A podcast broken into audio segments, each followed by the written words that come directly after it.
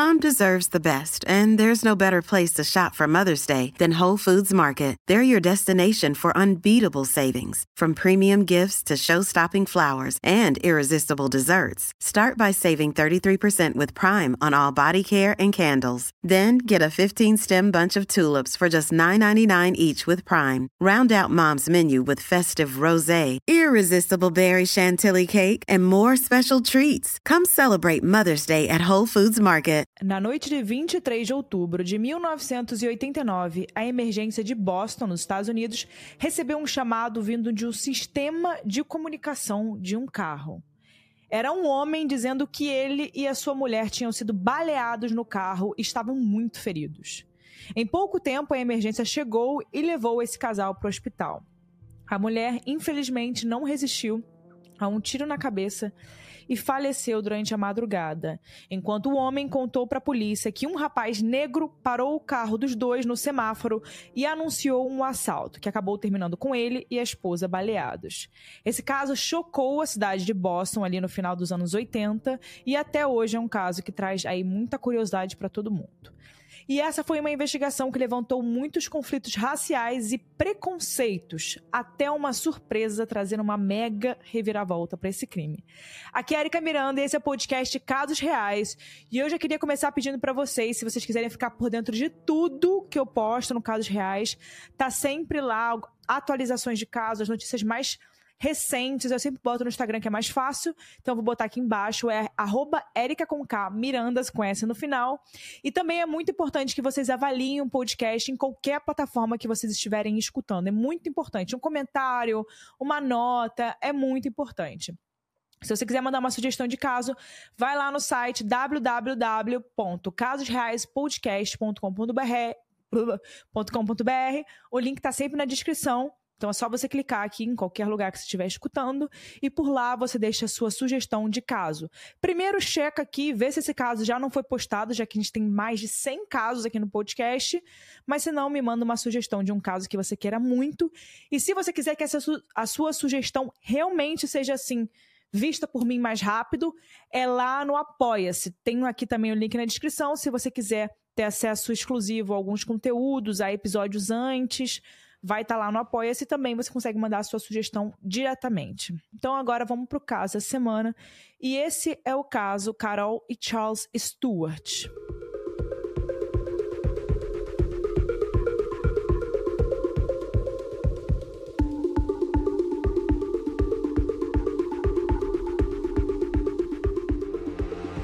DeMaite nasceu em 26 de março de 1959, em Boston, nos Estados Unidos. Filha de Justo e Evelyn DeMaite, a Carol também tinha um irmão chamado Carl, que era sete anos mais velho. Ela era branca, tinha cabelos e olhos escuros e a sua família também era de metade italiana.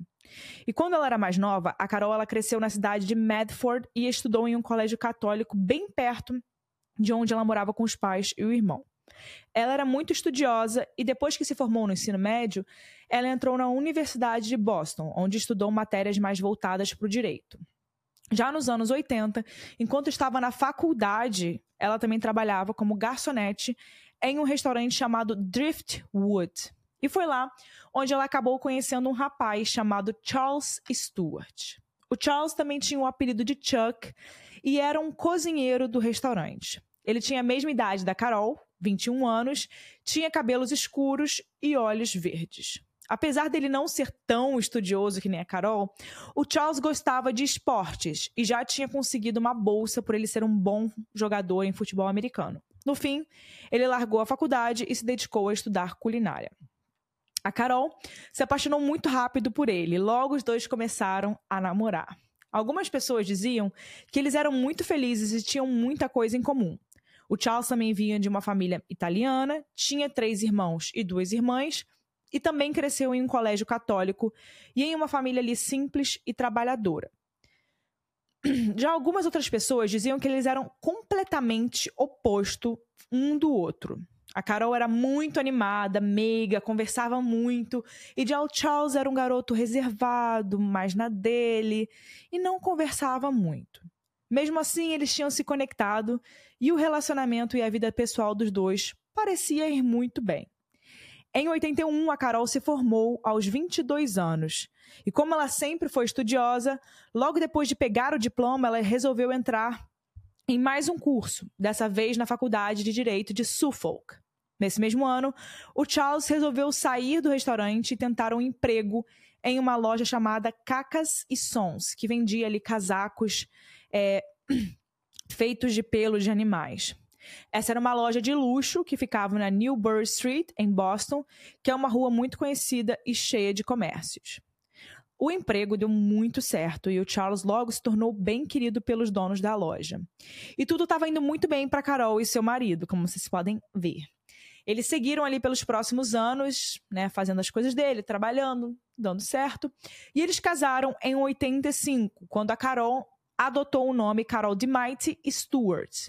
Então, em 86, aos 26 anos, a Carol pegou o seu segundo diploma e passou a trabalhar como advogada fiscal em uma diretora de livros chamada Carners, ainda no subúrbio de Boston. O Charles estava sendo cada vez mais reconhecido na loja de casacos e o casal até se mudou para Reading, uma vila residencial perto de Boston, em uma casa linda com piscina. Eles até compraram também um carro Toyota Crescida que vinha com um sistema de comunicação instalado e era bem avançado para aquela época. A vida ia muito bem e assim eles seguiram até três anos depois, 1989.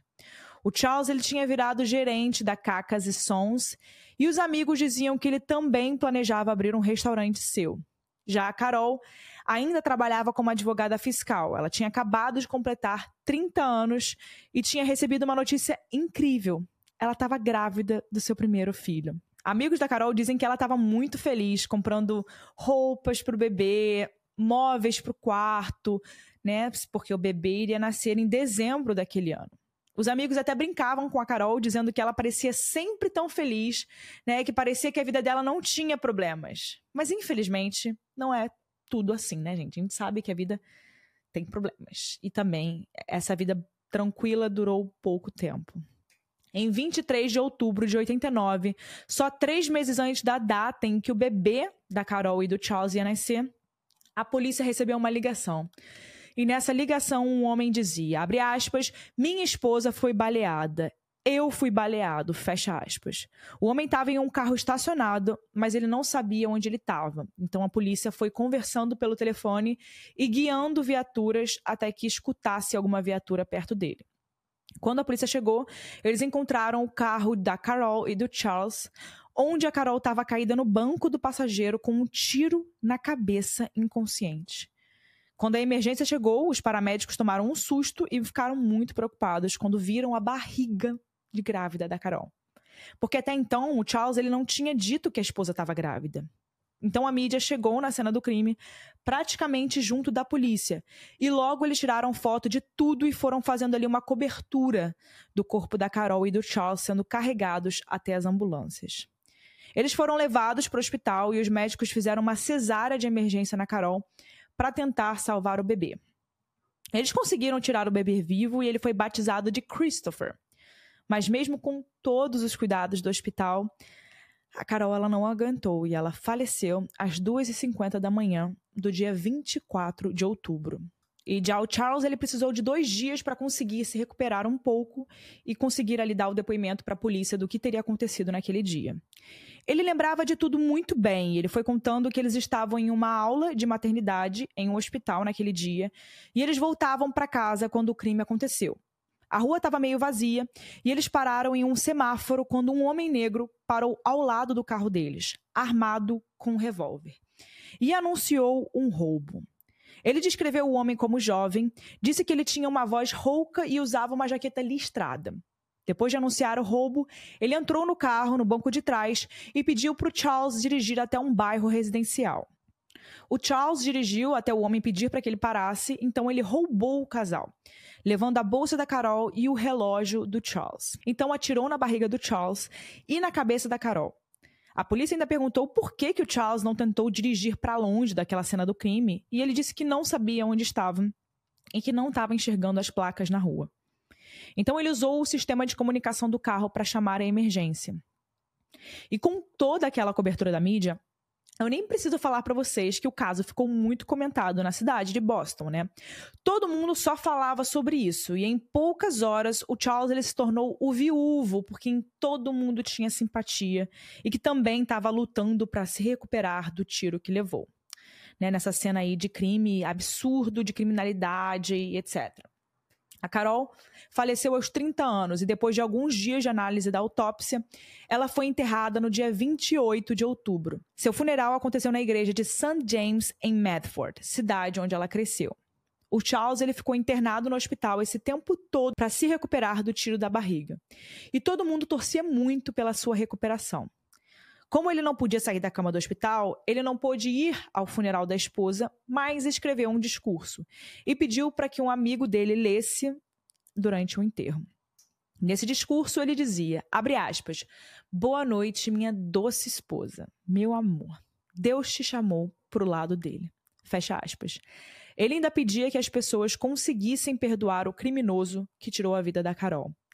Mas afinal, gente, quem era o homem que tirou a vida dela? Isso era um mistério e os policiais investigavam praticamente qualquer homem negro que morava naquela região do crime ou que tivesse antecedentes criminais. E, infelizmente, por conta disso, o caso também foi usado por pessoas racistas na época para poder reforçar um discurso de ódio e de segregação contra a população negra nos Estados Unidos. E como a população de Boston só falava sobre a morte da Carol e sobre o crime, existia uma pressão ainda maior do que o normal para que os detetives descobrissem o culpado. Os policiais criaram praticamente uma caçada por esse homem por toda a cidade. E os policiais agiam de uma forma bem questionável. Eles entravam em casas sem mandatos, interrogavam várias famílias e revistavam jovens negros na rua. Até que ali, ainda no final de outubro, eles prenderam o primeiro suspeito do caso. O nome dele era Alan Swanson, que era um homem que batia com as descrições exatas que o Charles tinha dado. Eles revistaram a casa do Alan e encontraram vários recortes de jornais sobre o caso colados ali na parede do banheiro. Ele foi interrogado, mas logo ele acabou sendo descartado como suspeito porque a polícia percebeu que ele usava drogas e que ele não tinha capacidade de cometer um crime daquele nível é, por causa da intoxicação que ele estava naqueles últimos dias de droga. O mês de outubro passou. As investigações continuaram e no começo de novembro a polícia encontrou um segundo suspeito.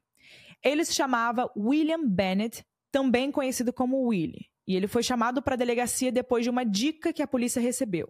O William ele tinha exatamente as características que o Charles escreveu, e as suspeitas pioraram depois que os detetives revistaram a casa da mãe do William e encontraram uma munição que tinha o mesmo calibre da arma usada no crime. No dia 13 de novembro, o William foi preso, mas ainda não era pelo assassinato da Carol. Ele foi acusado de roubar uma locadora semanas antes do crime contra os Stewart. Ele ficou preso por todo o mês de novembro, enquanto a polícia ia atrás de evidências que o ligassem à morte da Carol. Enquanto isso, o Charles ele melhorava ali no hospital, mas a mesma coisa não acontecia com o bebê, o Christopher. Acontece que o Christopher era prematuro e ele ainda tinha sofrido ali um impacto e aquela falta de oxigênio durante aquele impacto, o assalto. Então ele acabou ficando por dias naquela ala para bebês recém-nascidos de cuidados especiais. Só que depois de 17 dias desde o, nascimento, desde o nascimento dele, 17 dias de vida, ele acabou falecendo. O seu funeral aconteceu em 20 de novembro e o Christopher foi enterrado junto com a sua mãe no cemitério Holy Cross. O Charles também não pôde ir ao funeral do filho, já que ele só recebeu alta do hospital no dia 5 de dezembro. No dia 28 daquele mês, o Charles ele foi chamado até a delegacia para poder tentar reconhecer o homem que tirou a vida da Carol. A polícia fez uma fileira de suspeitos e, entre eles, o Charles apontou para o William e falou que ele era o culpado. E a mídia continuava cobrindo o caso e apontando suspeitos da polícia, inclusive falando do William Bennett nos jornais. Então parecia que era aquilo, né? Eles realmente tinham pego o homem responsável. Então, quando os policiais achavam que sim, uma reviravolta mudou tudo. Depois do Natal e do Ano Novo de 89, no dia 3 de janeiro de 1990, a polícia recebeu um homem que tinha um depoimento macabro sobre o caso da Carol. Esse homem era Matthew Stewart, cunhado da Carol e irmão mais novo do Charles. E ele foi até a delegacia porque ele tinha um novo suspeito para contar para polici os policiais, gente. E sim, o próprio Charles. Aham, uhum, isso que vocês ouviram. O Charles, que agora era o viúvo de quem todo mundo sentia pena. O Matthew foi para a delegacia acompanhado de um advogado e lá ele contou que tudo aquilo era um plano do Charles, uma fraude. Ele disse que o Charles queria o valor do seguro com a morte da Carol e que ele sabia disso porque ele simplesmente estava na cena do crime. O Charles conversou com o Matthew e chamou o irmão para participar de uma fraude com ele.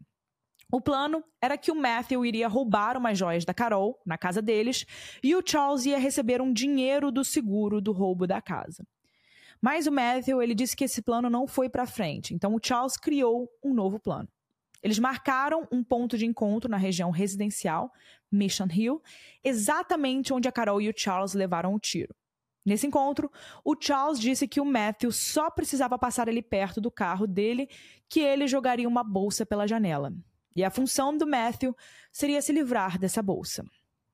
O Matthew era muito jovem, tinha só 23 anos naquela época, e ele topou se livrar dessa bolsa porque o Charles ia pagar para ele 10 mil dólares para ele só fazer isso. Então, assim foi feito.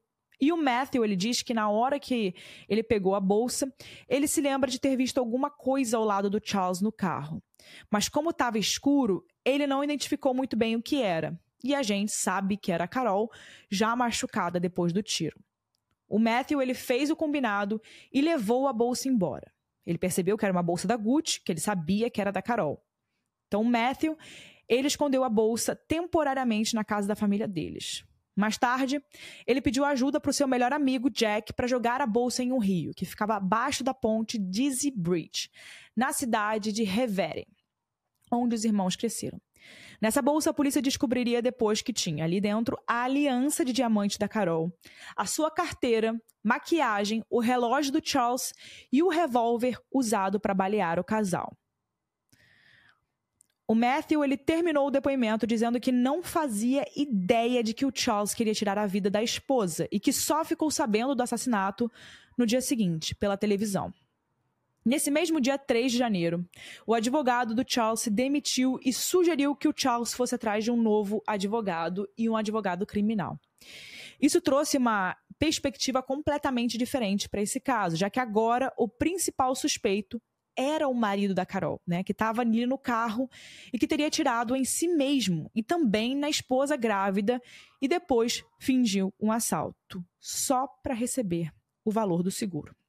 Ou seja, toda aquela investigação da polícia até aqui tinha sido construída em cima de uma mentira.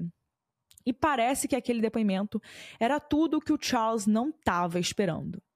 Ele dirigiu até outra cidade com um carro Nissan que ele tinha comprado só dois dias antes e ele passou a noite em um hotel. Às sete horas da manhã do dia seguinte, o Charles dirigiu até a ponte Tobin Bridge de Massachusetts, que fica ali sobre o rio Mystic. Na manhã do dia 4 de janeiro, ele pulou dessa ponte, tirando a sua própria vida, caindo 41 metros até o rio.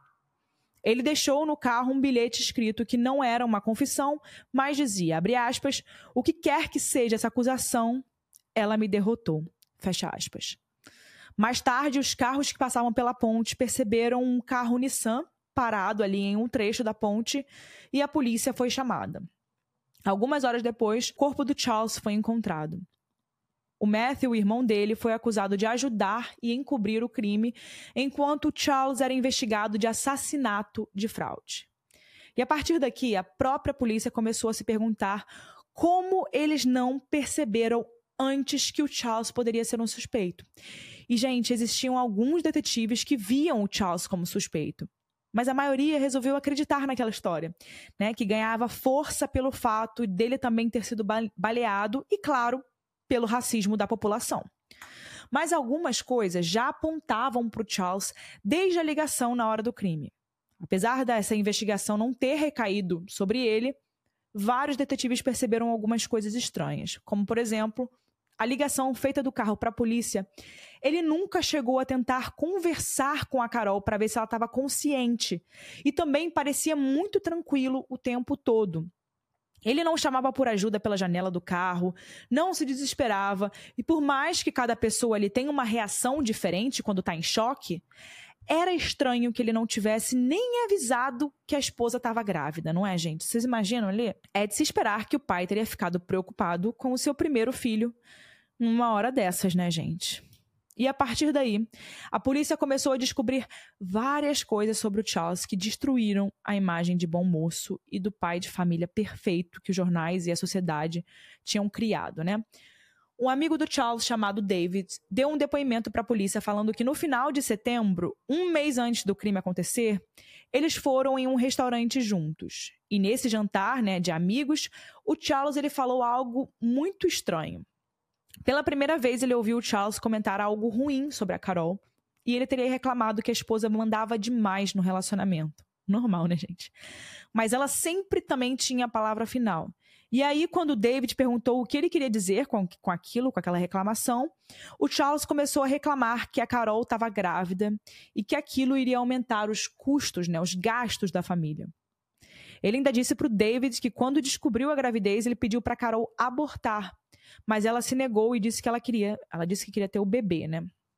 O Charles ainda reclamou que tinha medo de que ela não voltasse a trabalhar depois que a criança nascesse. Gente, assim, que tipo de pensamento quando você, sua mulher está esperando um bebê, né? É, e essa preocupação dele também com o dinheiro era tanta que ele até pediu para o David ajudar para se livrar da Carol, coisa que o David não aceitou. O David ele deu esse depoimento para a polícia e também para a televisão. E isso ajudou bastante a entender a motivação do Charles. Entender a cabeça dele de forma exata era difícil, mas parentes e amigos ajudavam dando depoimentos que deixavam mais clara a personalidade dele. Ele era um homem simples, que veio de uma família humilde e que em pouco tempo passou de alguém que ganhava uns 800 dólares por mês como cozinheiro para um gerente de uma loja de luxo que ganhava mais de 8 mil dólares por mês. E mesmo com toda essa mudança de vida, o Charles queria mais. Ele criou uma ambição ali por dinheiro e um materialismo bizarros. E lembram que eu comentei para vocês que ele pensava em abrir o próprio restaurante? Bom, era para isso que ele queria usar o dinheiro do seguro de vida da Carol. E esse valor do seguro era próximo de 182 mil dólares, de acordo com o The New York Times. Meu Deus. Um primo do Charles, chamado Stephen, diz que esse Charles criminoso não era o Charles que ele conhecia e que ele deveria ter algo doente ali dentro dele. Já um médico psiquiatra chamado Dr. Robert Coase, ele disse que o Charles era um exemplo de psicopata e de uma personalidade antissocial, incapaz de sentir remorso. E, gente, por mais macabro que seja, o irmão de Matthew e o amigo David, eles não eram as únicas pessoas para quem o Charles pediu ajuda para tirar a vida da Carol. O Charles ele pediu ajuda para mais um irmão dele, chamado Michael, e foi o advogado desse Michael que contou isso para a polícia. Tanto Michael quanto Matthew, eles sabiam do crime. E tudo indicava que as esposas dos irmãos e amigos da família também sabiam das intenções do Charles. E não só deixaram de contar para a polícia, como também deixaram o William Bennett quase ser acusado de um crime que ele não cometeu. O Carl DeMite, o irmão da Carol, ele deu uma entrevista sobre essa reviravolta no caso e comentou sobre o fato de os irmãos Stewart desconfiarem do Charles no crime. Ele disse, abre aspas, você acredita que eles vieram em casa para confortar meus pais? É chocante que eles sentaram com a gente, né, ou nos deixaram visitar o Charles para chorarmos por ele e rezar para que ele ficasse bem, sabendo que ele era o responsável pelo que aconteceu com a Carol e com o bebê. Fecha aspas. Os policiais foram até a ponte em que o Matthew disse que jogou a bolsa da Carol no rio e eles conseguiram recuperar a bolsa e o revólver. Quando as notícias sobre tudo isso vieram à tona, tanto sobre o Charles ter tirado a própria vida, quanto sobre ele ser o próprio né, assassino da sua esposa, mais depoimentos surgiram para colaborar nesse caso. Uma mulher chamada Maureen, que era vizinha da Carol e de Charles, contou que ouvia discussões entre os dois e que, desde que a Carol ficou grávida, ela reclamava muito do Charles sair sozinho e voltar tarde. E isso revelou aí mais um escândalo sobre o Charles, né? Ele estava interessado em uma jovem de 22 anos chamada Débora, que trabalhava com ele na loja de casacos. De acordo com amigos do Charles, ele saía para jantar com a Débora e dava presentes para ela. Depois do crime, ela ainda ligava para o Charles no hospital para poder saber como ele estava. Mas quando nessas conversas o Charles sugeriu que eles tivessem algo mais sério, a Débora recusou e terminou tudo com ele. A gente não sabe se a Débora suspeitou do Charles por querer namorar com ela logo depois de tudo o que aconteceu, gente, do assassinato e etc. Mas o fato é que ela terminou com ele. E se ela suspeitou de alguma coisa, ela nunca chegou a contar para a polícia ou para ninguém. Um funcionário dessa loja de casacos diz que nas semanas em que antecederam o crime, ele e o Charles estavam conversando sobre tiroteios em bairros de comunidades negras em Boston. E provavelmente foi assim que o Charles pensou em uma história para o crime. Um primo do Charles, chamado Patrick, também chegou a dizer que estava no quarto do hospital quando o Charles foi interrogado pela polícia, que agora percebia o quanto era estranho que o Charles lembrasse de detalhes muito bem do crime, né? Como, por exemplo, o que o criminoso vestia ou cada mínima ação do atirador. Como, por exemplo, abre aspas, ele entrou no carro, abriu o zíper da jaqueta, tirou a arma, se virou para mim. Fecha aspas, coisas muito detalhadas. E a família também estranhava que ele não demonstrava nenhum sinal de luto, tristeza e sempre contasse os acontecimentos daquela noite com muita calma e tranquilidade. Agora, como eles sabiam que o crime tinha sido premeditado, tudo fazia sentido. Mesmo assim, a população ainda tinha dificuldade de acreditar naquela história de que o Charles era culpado e as pessoas criavam teorias, gente. Para elas era mais fácil acreditar que o Willie Bennett era o culpado do que o Charles. Isso gerou uma revolta muito grande na comunidade negra. Em um arquivo do caso, um depoimento de um morador de Mission Hill diz, aspas, vários de nós foram mortos no bairro de Mission Hill. Nada foi dito sobre isso. Mas do nada, uma mulher branca, e é uma pena que qualquer vida seja perdida, mas uma mulher branca perde sua vida e parece que a vida dos brancos é mais valiosa que a vida dos negros. Fecha aspas. Na época, o comissário de polícia de Boston, Michael Cox, pediu desculpas para o Willie Bennett, dizendo que, abre aspas, como comissário, eu peço perdão pela dor e sofrimento de qualquer pessoa afetada pelo Departamento da Polícia de Boston, pela má investigação pelo comportamento exagerado e inconstitucional da polícia. Fecha aspas. O Willie ganhou bastante apoio dessa parcela da população, mas ele passou os próximos 12 anos preso por causa daquele roubo de uma locadora que eu comentei, e ele saiu da prisão em 2002. No dia 5 de janeiro, os promotores identificaram publicamente que o Charles era o único suspeito do caso da Carol, né? E retiraram o nome do Willie do caso. O Matthew, que é o irmão do Charles, ele foi condenado a dois anos e meio de prisão pela sua participação e cobertura do crime. O Willie Bennett tem uma filha e ela diz que desde aquela época da morte da Carol, ela tinha medo de dizer o sobrenome dela por conta do julgamento da população. O Willie hoje em dia tem 73 anos e diz que o nome dele ainda é associado ao caso. Ele diz que muitas pessoas ainda criam teorias e dizem, abre aspas, eu não acredito que o Charles era culpado. Só pode ter sido aquele Willie. Fecha aspas. Mesmo que o caso tenha sido encerrado no começo de 1990, ele não acabou para o Willie, mesmo ele não tendo a menor relação com o que aconteceu. No ano passado, em 4 de dezembro de 2023, a HBO Max lançou um documentário, que três episódios sobre o crime, falando sobre a triste perda da Carol e sobre a investigação tendenciosa que aconteceu depois. O documentário se chama Murder in Boston. E traduzido para português, né, o documentário na HBO Max Brasil se chama Assassinato em Boston: Origem, Violência e Acerto de Contas. Ele ainda não está disponível na HBO Max do Brasil, mas é possível que logo esteja disponível, já que foi bem lançado agora recentemente. Bom, esse é um caso muito triste sobre a perda de uma mulher muito querida por seus familiares e amigos e também do seu bebê. E da negligência e preconceito de uma população que quase impediu que a verdade sobre o culpado fosse revelada. E agora chegou na hora que vocês gostam, onde eu dou a minha opinião e também a Mari, que é a nossa roteirista aqui do podcast. A gente sempre traz as nossas opiniões e agora eu vou dar a minha opinião aqui. Bom, eu estava querendo um caso que falasse sobre a pauta racial há muito tempo, mas eu também queria um caso em que a gente conseguisse deixar muito evidente isso, pra, até para quem né? Você às vezes precisa explicar algumas coisas, gente. Porque outro dia eu tava aqui vendo, eu postei o caso do, do Oscar Pistorius, que é o caso que, enfim, um caso clássico de feminicídio. E alguém me perguntou, e teve um comentário no YouTube, que a pessoa falou assim: qual é a motivação do crime? Eu olhei aquilo e falei, não, a pessoa não me fez. Se a pessoa escutou o episódio de 40 minutos, ela não me perguntou qual é a motivação do crime. E, gente, a pessoa me perguntou isso. E eu respondi: feminicídio, RS. Tipo, feminicídio, é meio que óbvio, né?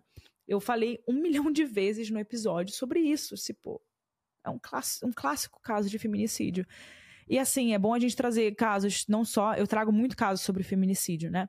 Mas é bom a gente trazer outras pautas também, acho muito importante. E esse foi um caso que, na hora que eu tava lendo, escutando e ouvindo. É muito conhecido nos Estados Unidos esse caso, gente, mas não é tão conhecido no Brasil. Eu nunca tinha ouvido falar.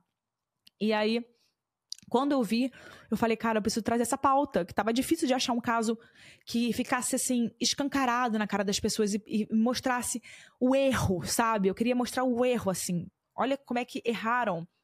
E se não tivesse. Cara, se esse Matthew não tivesse aparecido, o Willy estaria ali na. estaria ferrado, coitado.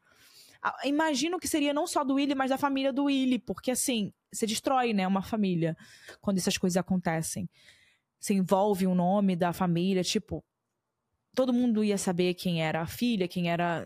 Todo mundo ia saber. E isso, claro, que afeta todo mundo que tá em volta.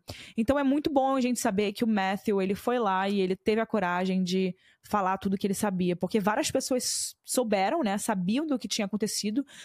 Pelo menos 10 ideias do, do Charles e ninguém fez nada, né, gente? É clássico. As pessoas não fazem muita coisa, não, tá? É difícil alguém fazer alguma coisa quando vê que tem algo errado. Então, acho. Por mais que ele tenha participado do crime, eu, eu acredito nele. Eu acho que ele não imaginava que fosse ser algo desse tipo, senão eu acho que ele não teria se metido numa situação dessa. É... Ou ele acabou se metendo porque confiava no irmão. Enfim, só sei que o que ele fez foi completamente correto. E se ele não tivesse feito isso, hoje a história seria diferente. Com certeza hoje o Willie estaria sofrendo muito por esse caso. Que investigação da polícia, hein? Que investigação da polícia. Se a polícia tivesse feito um pouquinho do trabalho deles, não teria passado por isso, né? Não precisaria ter chegado onde chegou. E é muito doido isso, como as pessoas realmente acreditam no que elas querem, né? É, e cara, as pessoas elas acreditam no que elas querem, não importa às vezes o que você diga. Se você quer falar, gente, essa pessoa ela não as pessoas acreditam no que elas querem. É impressionante isso, eu fico chocada com casos assim. E vocês?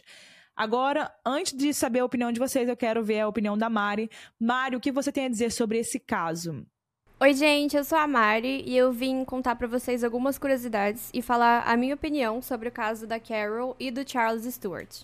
Primeiro que esse é um caso muito triste de uma mulher super jovem que estava ali tendo seu primeiro filho e perdeu a vida de uma forma tão trágica por uma pessoa que ela provavelmente acreditava que amava ela. Para nós mulheres é muito revoltante ver isso acontecendo o tempo todo. E acho que esse é um caso revoltante em vários sentidos, né? Ele é um caso que ficou muito marcado pelo racismo também e pela propagação do ódio. Na época em que começou a investigação, existia ali uma comoção tão grande em Boston que as autoridades até falavam de voltar com a pena de morte que tinha sido retirada do estado do Massachusetts só para o criminoso pagar pelo crime. Imagina agora se o Matthew Stewart, né, o irmão do Charles, nunca tivesse ido até a polícia falar a verdade. Será que o Willie ou qualquer outro suspeito teria perdido a sua vida por um crime que ele não cometeu?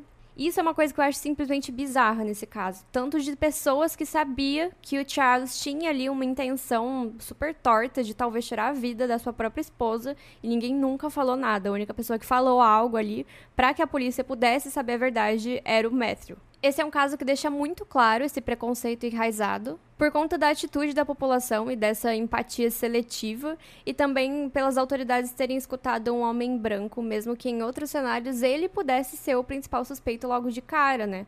Ele quem estava na cena do crime, várias coisas não faziam sentido desde o começo, e mesmo assim as pessoas escutaram ele. Até porque pra gente que escuta muitos casos de crimes reais, a gente sabe que quando a vítima é uma mulher, a primeira pessoa para quem as autoridades geralmente olham é o marido, né? É o parceiro. Isso é uma coisa que o diretor do documentário Murder in Boston, que se chama Jason Weir, falou bastante durante o documentário e também em entrevistas depois. Ele diz que, abre aspas, isso é algo que era parte das crenças de quem estava investigando o crime. Eles estavam pensando dentro da caixa e essa caixa era branca, irlandesa ou italiana. Eles tiveram uma grande dificuldade em acreditar em outras versões dos eventos, além daquela que o Chuck, ou seja, o Charles, disse que aconteceu. E uma última coisa que eu acho que vale mencionar, porque também virou bastante notícia na época, é que em 2011 o Matthew Stewart, o irmão do Charles, foi encontrado sem vida na sua casa. E de acordo com o jornal The Boston Globe, a autópsia mostrou que foi resultado de uma overdose. Então é isso, gente. Essa foi a opinião da Mari. Valeu, Mari. Vejo vocês semana que vem em mais um episódio do Casos Reais. Todas as quarta-feiras a gente está aqui, disponível em todas as plataformas: YouTube, é, Apple Podcasts, Amazon Music, Spotify. Tudo aí, tamo junto. Manda para alguém esse episódio. Vejo vocês semana que vem. Tchau, pessoal. Deixa sua opinião nos comentários. Tchau.